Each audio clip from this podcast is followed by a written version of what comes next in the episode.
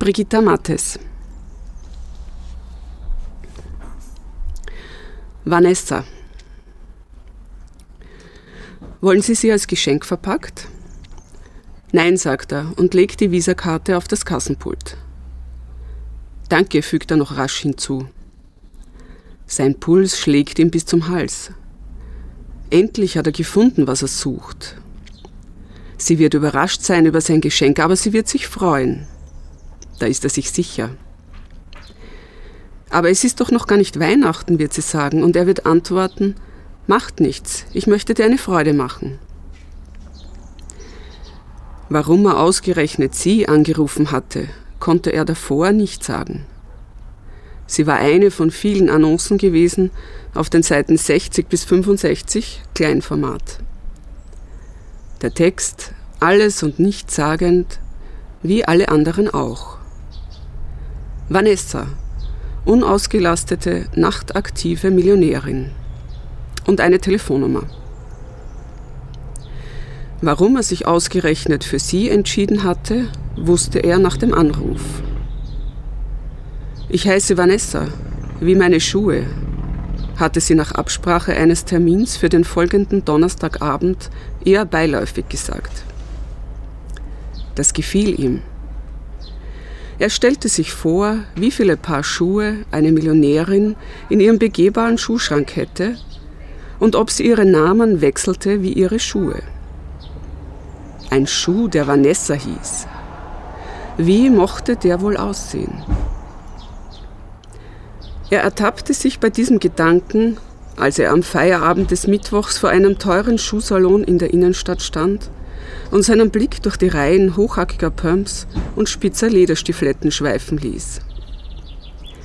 Vanessa musste schwarz sein, zierlich und sehr teuer, wie ihre Trägerin. Schnell ging er weiter. Er hatte versprochen, an diesem Abend zeitiger daheim zu sein. Seine Hände waren feucht, als er um die Ecke bog. Treffpunkt rote Laterne, hatte sie gesagt.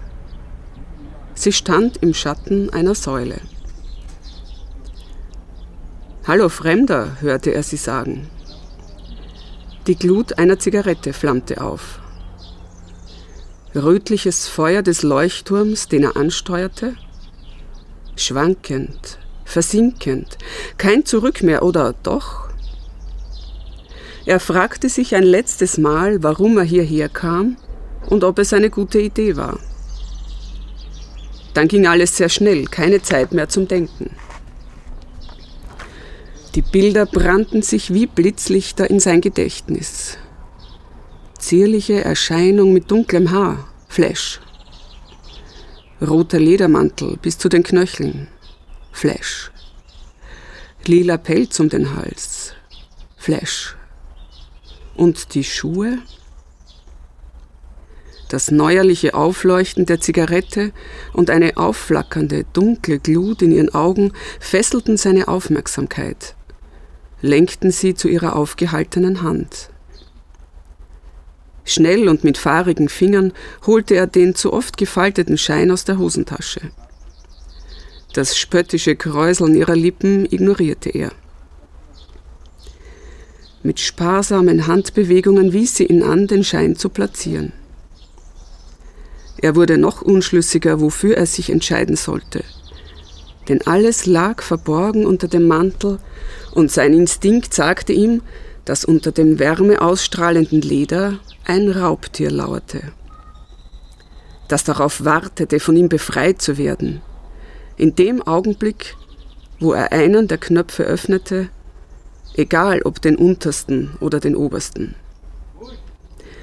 das ihm seinen heißen Atem entgegenfauchen würde, um ihn mit Haut und Haar zu versengen, dass seine Krallen in seine Haut bis tief in die Muskeln schlagen würde, um sich dann in seinem Nacken zu verbeißen. Er versuchte aus ihrem Blick abzulesen, was für ihn gnädiger wäre. Fuhr mit klammen Fingern die Spalte des Mantels hoch, schob ihn beiseite, und bis, um bis an den Rand des Strumpfbandes zu gelangen. berührte ihren warmen Oberschenkel, fühlte die unregelmäßige Struktur des Netzstrumpfes. Sie winkelte das Bein an, schob gleichzeitig ihr Knie in seinen Schritt, wo er augenblicklich ein heftiges Pulsieren verspürte und stellte den Fuß an die Säule. Das helle Klack erinnerte ihn plötzlich an Vanessa, den Schuh. Ihn und seine Zwillingsschwester, die ebenfalls Vanessa hieß, hatte er noch nicht gesehen. Vanessa stand nun vor ihm auf dem Kopfsteinpflaster und an der Wand. Es irritierte ihn. Das Bedürfnis, Vanessa endlich zu sehen, wurde immer stärker. Er beeilte sich, den Geldschein unter dem Strumpfband verschwinden zu lassen. Er atmete hörbar ein. Sie blies ihm den letzten Zug Marlboro Menthol Light ins Gesicht und trat die Zigarette aus. Er musste kurz husten. Blicke konnten nicht nur töten, sondern auch fesseln. Weil sie das Töten der Beute langweilte, fesselte sie seinen Blick an ihren. Sie öffnete langsam unten, oben, oben, unten, Mitte die roten Knöpfe. Die Hitze, die ihm entgegenschlug, ließ ihn zurücktaumeln. Obwohl er bei der Freiwilligen Feuerwehr immer in der ersten Reihe stand und um die Heimtücke eines Backdrafts wusste, hatte sie ihn überrascht. Er fasste sie hart um die Mitte und zog sie an sich, spürte die Hitze durch sein verschwitztes Hemd, nahm den eisigen Novemberwind nicht mehr wahr, vergrub sein Gesicht in ihrem Haar, in ihrem Pelzkragen, an ihrem Hals atmete die widersprüchlichen Gerüche des Leders, des Pelzes, des Parfums und ihrer Haut ein, suchte ihren dunkelrot geschminkten Mund. Sie drehte den Kopf zur Seite. Ein einziges Wort, Tabu. Das Wort traf ihn wie ein harter Schlag. Er ließ sie los, als hätte er sich ein zweites Mal verbrannt. Wut stieg in ihm hoch, doch er wagte nicht, sich durchzusetzen. Er trat einen Schritt zurück. Sie öffnete langsam den Mantel. Er starrte auf die rote samtene Corsage, die schwarzen Hotpants. Sein Blick schweifte scheu auf und ab, konnte sich nicht entscheiden zwischen der schimmernden Haut ihrer Brüste und ihrer Oberschenkel. Sie fesselte ihn wieder, dieses Mal an ihre Hände, die ihre Konturen und Rundungen zeichneten. Ein Liebkosen, als hätte sie vergessen, dass er, der Fremde, ihr dabei zusah. Gerne hätte er sie berührt, nein, angefasst. Nicht wirklich grob, aber doch zugepackt. Er wusste nicht, ob er das durfte. Verdammt, er kannte die Spielregeln nicht. Worauf wartest du, Fremder? las sie seine Gedanken. Deine Zeit ist schneller um, als du denkst. Mit der einen Hand führte sie seine linke an ihre Brust, mit der anderen griff sie ihm in den Schritt, lächelte ihm dabei schamlos in die Augen. Ich weiß doch, was du brauchst, hauchte sie ihm ins Ohr, und vor allem, was du willst. Er folgte ihr wie in Trance in den Hauseingang, bezahlte mit einem weiteren, zu oft gefalteten Schein das Zimmer, stieg hinter ihr die Treppen hoch. Endlich. Er erhaschte den ersten zufälligen Blick auf Vanessa. Schwarz, zierlich, hohe Bleistiftabsätze. Ein zartes Funkeln um schlanke, bestrumpfte Fesseln im Halbdunkel des Flurs. Gleich wieder verborgen unter dem roten Mantel. Die Tür schloss sich hinter ihm. Nichts war wirklich in diesem Raum.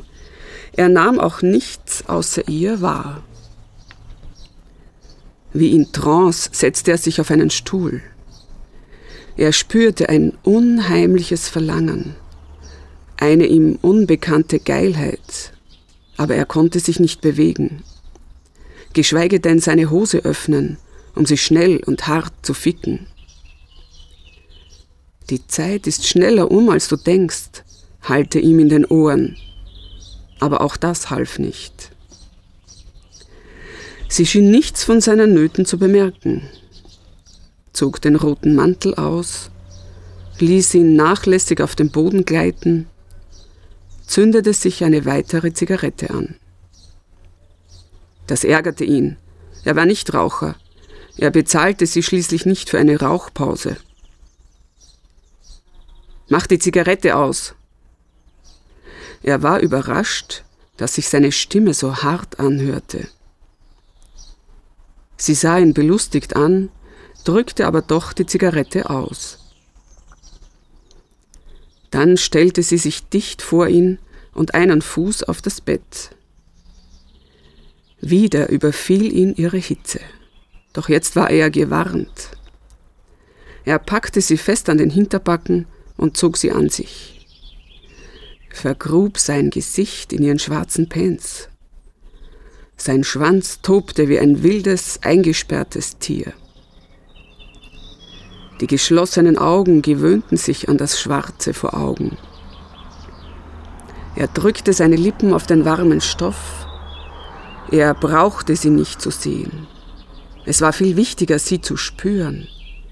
Das ließ sich leichter ertragen.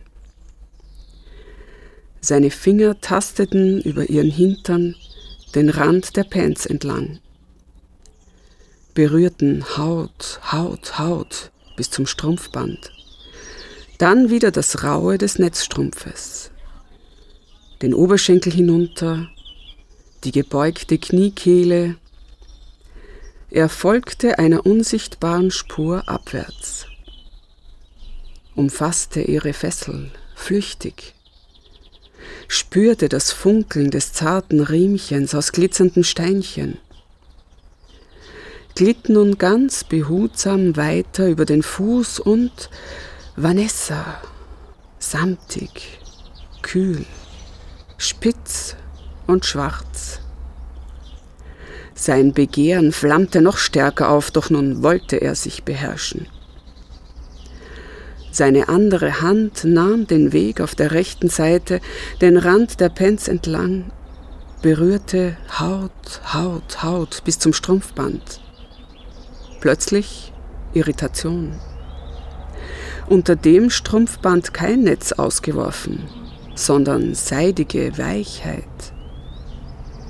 Er blinzelte, sah schwarzen Schimmer und ärgerte sich, dass ihm Pippi Langstrumpf mit ihren verschiedenen Ringelstrümpfen einfiel. Doch dann musste er grinsen. Eine Nutte, die wie ihre Schuhe hieß, konnte auch verschiedene Strümpfe tragen. Vanessa hatte also sowas wie Stil.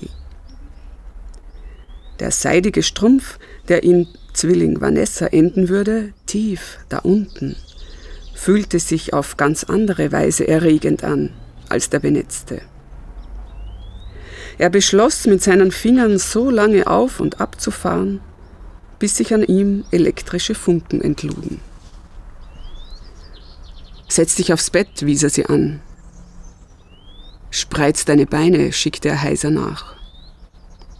Sie tat, wie er verlangte. Er beugte sich zu Vanessa, dem Vernetzten, nahm ihn zart in die Hand und küsste ihn stellte ihn dann auf seinem Oberschenkel ab. Der spitze Absatz bohrte sich in den Muskel. Seine Hände schwitzten, als er die Zartheit, den Samt, das Riemchen, die Fessel befühlte, ihre Wade entlang fuhr, das Knie umrundete, aufwärts, aufwärts. Sie beobachtete seine Erkundungen mit fast erfreuter Langeweile. Deine Zeit ist schneller um, als du denkst. Mit Anfängern war oft schnelles Geld zu machen. Sie kannten ihre Rechte und die Spielregeln kaum. Aber aus Anfängern wollten zufriedene Stammkunden gemacht werden. Sie gab sich einen Ruck und hob langsam das andere Bein. Streckte es aus, sodass Vanessa, der Seidenbestrumpfte, seine funkelnde Verführung vor seinen Augen vollziehen konnte. Er legte das Bein auf seine Schulter, rieb mit dem spitzen Absatz an seinem Ohr. Er drehte den Kopf zur Seite und küsste auch diese Fessel, diese Wade. Kam immer mehr in Zwiespalt, welchen von beiden er seine ganze Aufmerksamkeit schenken sollte. Betrachtete den Verlauf ihrer Beine, die irgendwo dort in der Schwärze zusammenführten. Sie stellte einen Fuß auf seine Brust. Vanessas Absatz fuhr direkt und bestimmt in die pulsierende Stelle unter seinem Brustbein. Der jähe Schmerz riss ihn aus seiner Unentschlossenheit. Ohne Worte stand sie auf, öffnete seine Hose, zog ihm einen Gummi über und ihn zu sich hoch. Dann drehte sie ihm ihre Kehrseite zu und er erinnerte sich schlagartig daran, was er hier eigentlich wollte. Er packte sie unsanft an der Hüfte und drang ohne lange zu überlegen in sie ein. Ein paar harte Stöße würden reichen, um ihn abspritzen zu lassen. An nichts anderes dachte er mehr. Deine Zeit war schneller um, als du denkst, richtete sie sich plötzlich auf und entzog sich ihm. Das leise Piepsen eines Weckers drang in sein verwirrtes Be Bewusstsein. Beim nächsten Mal, vielleicht, strich sie ihm über die Wange und hob ihren Mantel vom Boden auf. Er war zu verblüfft, um aufzubegehren, schloss hastig seine Hose, obwohl sich sein Schwanz kaum verstauen ließ, sagte kein Wort und verließ hinter ihr das Zimmer. Endlich hat er gefunden, was er gesucht hat. Mit Babette und zwei Paar Strümpfen in der Papiertasche verlässt er den teuren Schuhsalon. Er sieht auf die Uhr. Er hat versprochen, heute zeitiger daheim zu sein. Sie wird überrascht sein über sein Geschenk, aber sie wird sich freuen. Da ist er sich sicher. Aber es ist doch noch gar nicht Weihnachten, wird sie sagen. Und er wird antworten, macht nichts. Ich möchte dir eine Freude machen.